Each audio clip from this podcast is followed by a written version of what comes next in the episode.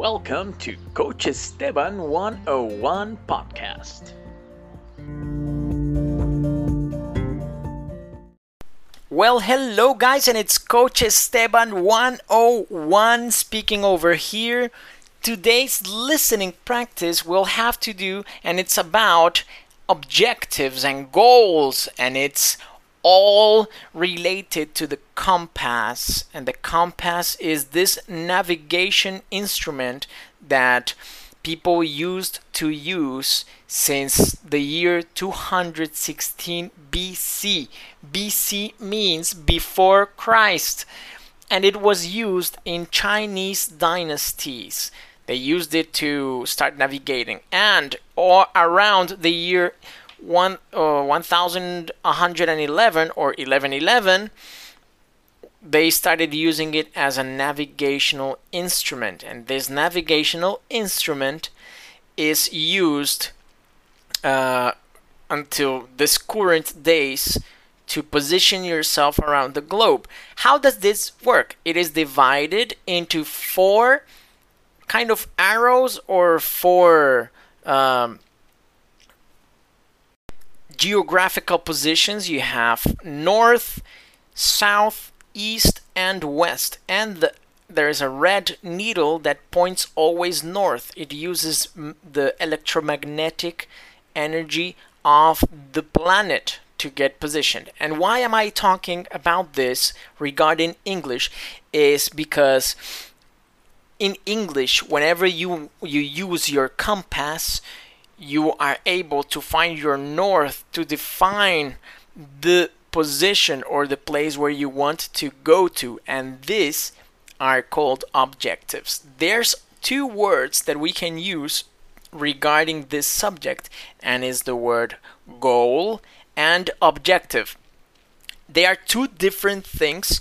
Each of them has uh, a certain type of characteristics which i will tell you right now goals per se they have uh, more general intention. They are bigger. They are more abstract. Things that you possibly can't put into concrete words. So they are they are like a wide thing. And let's say that you can call it the everything. The everything or the whole big picture as we can call it as well it makes that the actions that you take towards goals are uh, more it makes actions be uh, more generic. So let's say that your big picture is the fact that you say i want to speak english.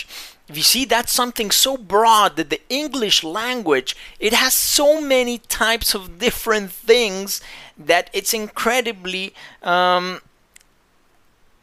complex to to grasp the whole thing. So it's a very big goal. And on the other side we have objectives. And objectives they their characteristics they're more specific they're more precise. And this means that they are concrete or solid things. So they are as its name says, they are objectives. They go to one specific point. So these objectives, they are no longer big like goals, but they are chunks and smaller pieces of a bigger picture. So you have the big picture, that's the goal, and small things that uh, uh, that make this big picture that are the objectives. So when we say that goals they are the everything, we can part the same uh, on on the other hand or in the same to the same extent we can say that objectives they are chunks or pieces of the whole thing. That's the everything.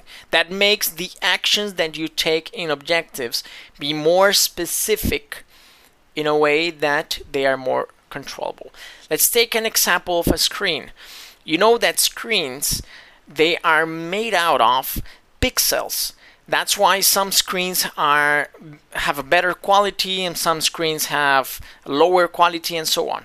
So the screen, it's the everything, or it's the big picture, and every pixel or all the small pixels that you have in each of the screens, they are a mix of your objectives. So the screen would be your goals, and each of the pixels that that is a part of it will be your objectives. All right, that's a big difference between both of them And what happens when you have goals? Because we have when we're trying to learn the language, we have either goals or objectives. And if you just set a goal for yourself, the chances are that you will you will get paralyzed it will paralyze you because goals they are so broad and they're so big that whenever you see them you see like this uh, this two-headed monster that everybody likes calling in English. That's everybody like. That's why we say, "Oh, it's so complex. It's so difficult to learn. I will never be able to learn because you're trying to learn English. That's the broad thing, the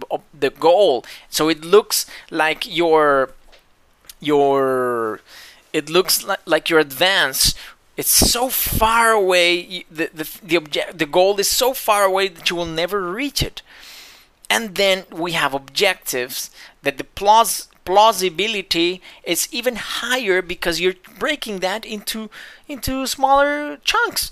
So let's say you don't say i want to learn english but you can say ah i would like to speak english related to work interviews. There you have a more concrete and solid information or a more concrete uh, statement to work as an objective and then that's the one that you start working for it. I'll I'll tell you some of the important things that goes with this is that when you have an objective, you know where to direct your attention to, you know? You you are able to identify the type of information that you need to achieve this objective or to reach the goal. So if you want to to learn about interview English, things that will allow you to have an interview in English, you're not going to go ahead and study about uh, colors unless you are a graphic, a graphic designer that they talk about colors with you. Or you're not going to talk about parts of the body because if your interview is something related to law you're not going to be having an interview related to the parts of the body. So it's where you direct your attention. That's why it is so important to have to have an objective so that you can focus on what is important. And for this, I'm going to tell you guys a story. I had a, I have a coachee. Her objective it was in the end of 2018 in December actually, and her objective was a one year long objective. She wanted to make a presentation in her work in English. And that presentation she said in the beginning of the first session, she said, I don't speak English, I don't know how to speak English, and okay, all this this information. Then we set the the on the first session I normally set the goals and we said that her goal would be to do a presentation in one year in in the space of a year. And for that she would have two sessions per week. Then incredibly um let's say over July was the first opportunity that her boss told her that if she wanted to have to present in English, she would be able to, and she took the chance. So she had the courage already to say, "Okay, I'm gonna, I'm gonna uh, do it myself. I'm gonna present in English," and then she took it. So she first took her objective. We obviously took all the information that we had studied until July, and we focused it specifically on the things that she would need to say in that presentation, and it was a complete and utter success. It was amazing. It was so good that on the on the next quarter after uh, after they had to make another presentation, another visit, she presented again in September and she presented again in English. Once her one of her colleagues asked her even like, "Are you going to do it in English?" Yes, for sure there's no turning back. So once she she did it, she did it once. Then is no tur- there's no turning back for other moments. And along the way, it should have been August possibly. We were discussing, we were getting ready for the second presentation. There was a day that she just stopped me and said, like, "Hey, Esteban, uh, how do you say cow in English? How do you say vaca in English?" And then I was like, "I'm you're you're you must be kidding me. You really don't know how to say vaca in English." And then she she had a surprised look in her face, like thinking that okay, I'm here so far. And we, by that time, we were already doing the sessions only in English. And then she didn't even know how to say vaca in English. But she was able to present her work related stuff. Then obviously I told her how to say cow, uh, how to say vaca, which is cow, and then we had a good laugh of it. But after, when we were discussing, I said like we were we were discussing about this anecdote. I said, look, okay, we focused so much in our objective that we took away or forgot f- about all the things that we really don't need, which were things like knowing how to say vaca in English for her. Maybe for you it's important, so it depends on you. And when we define these objectives, it's quite important to define uh, a certain amount of time that you will be giving yourself to to achieve it. There are short term, medium term, or mid term, or long term objectives. These following uh, amounts of time, or the, or the or the time terms that I'll be using are the ones that I personally use. It does not mean that it should be the same for everybody. So it's an idea that you can create for that, all right? And for the short term goals, I'll start with the long term goals actually. Long term goals, I would attribute it years. So it's one year, two year, three years, four years. It's a thing that it's uh, lo- a longer, uh, the a longer, se- longer amount of time that you will be having to achieve it. Then we have the midterm. It would I would consider it semesters and quarters. So we have semesters or quarterly goals and the short term goals could be trimestral goals, bimestral, monthly goals, and you can even talk about weekly and daily goals. Uh, objectives, sorry. You can talk about weekly and daily objectives.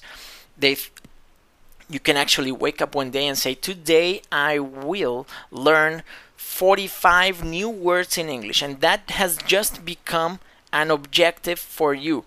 Until you finish the day, you need to know 45 new words. So that's important for you to understand that the the whole learning process or the whole learning is made out of many many many many many goals that you will set yourself.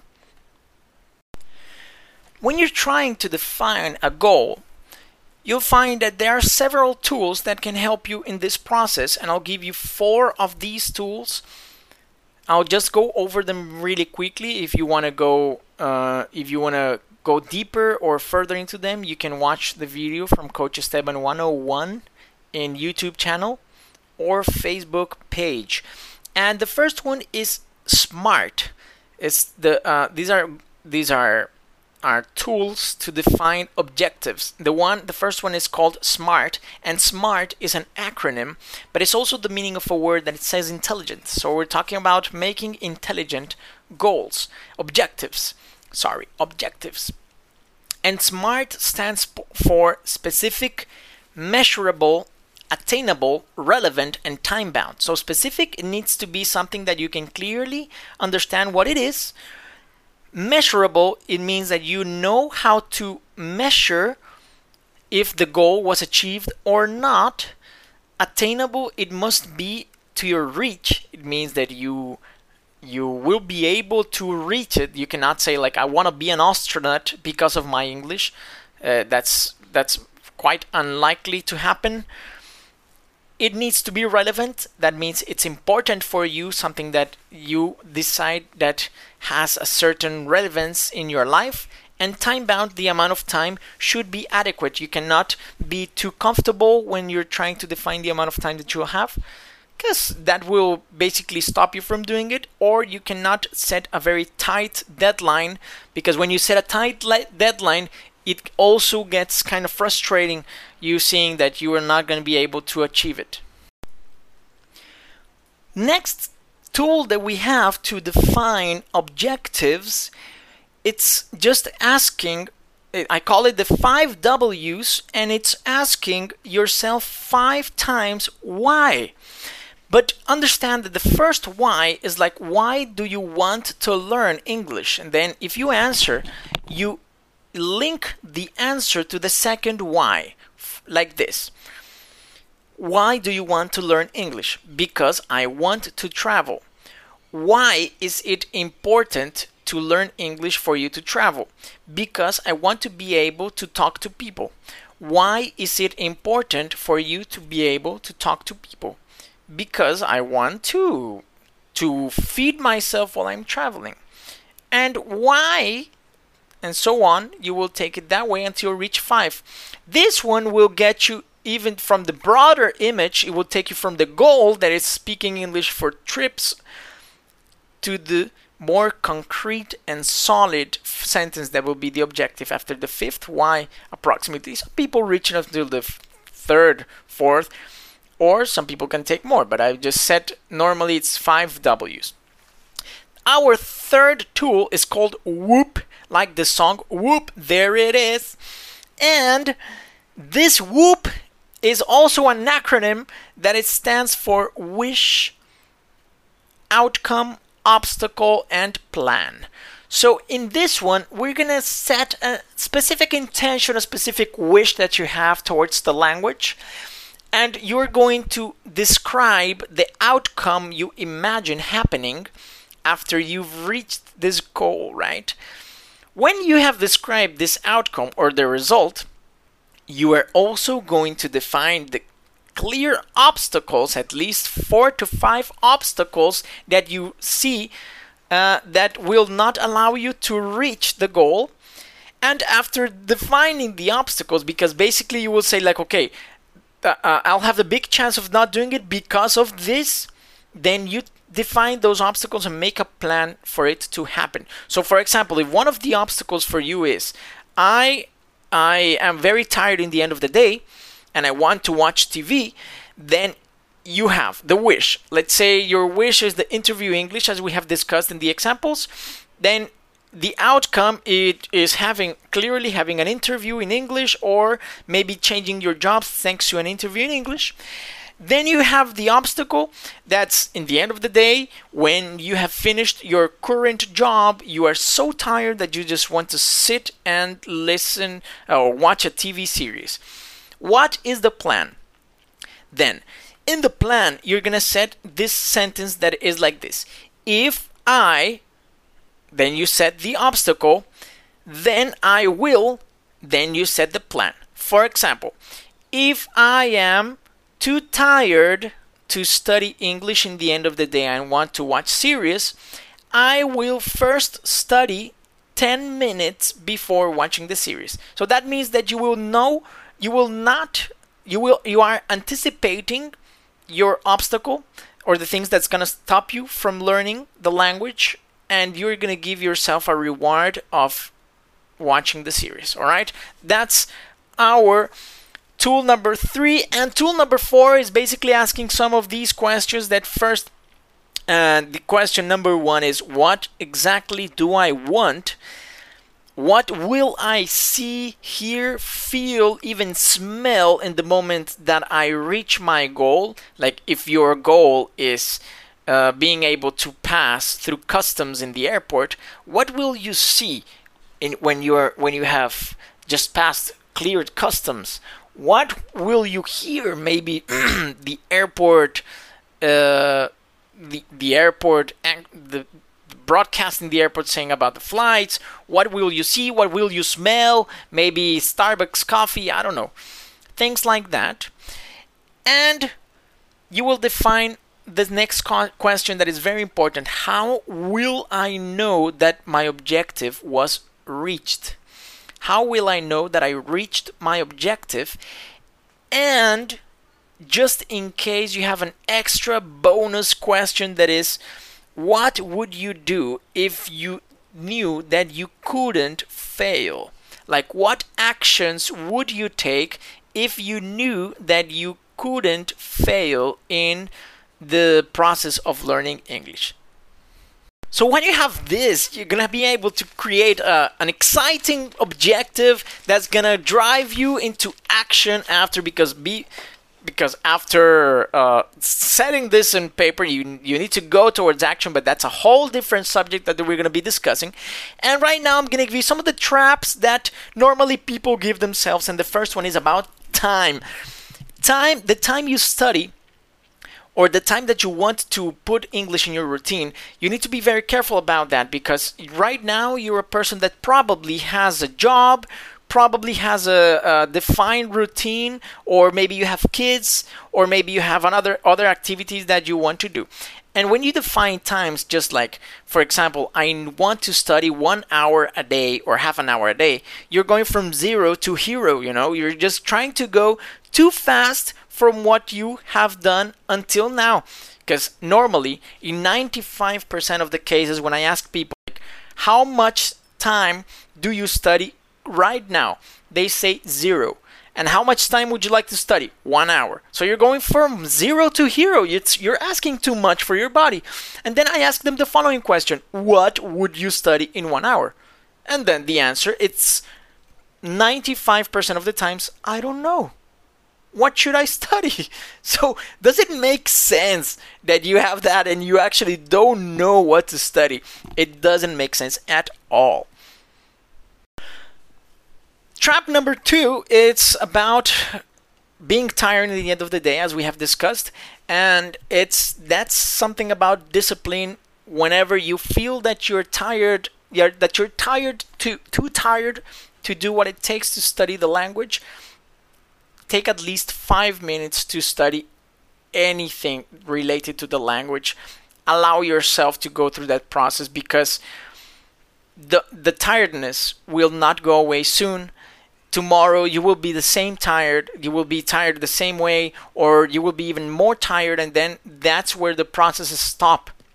You know, and then you're back and you stop studying or you or you uh, quit once again from the course that you were trying to do. So when you feel t- too tired to study, think about your objective. Think about the things that you want to achieve. Think about the benefits that it will bring you, or think about how how important is that for your life.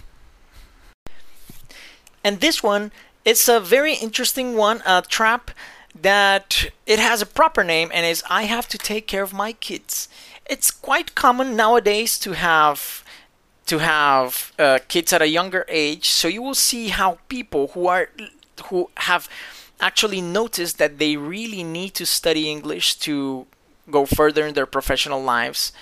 They have kids already, and then that's a big excuse for them. Like after I finish my work hours, I need to take care of my son.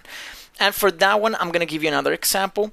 I uh, I have two kids of my own. I we have two daughters together with my wife, and one of my daughters when she was born, she was I'm I'm guessing one year old. My older daughter, she was one year old, and I remembered that I have always wanted to play the guitar, and I thought like, okay, I'd like, or this is something that I would be very passionate about, is singing my daughter songs in English so I can dedicate it to them.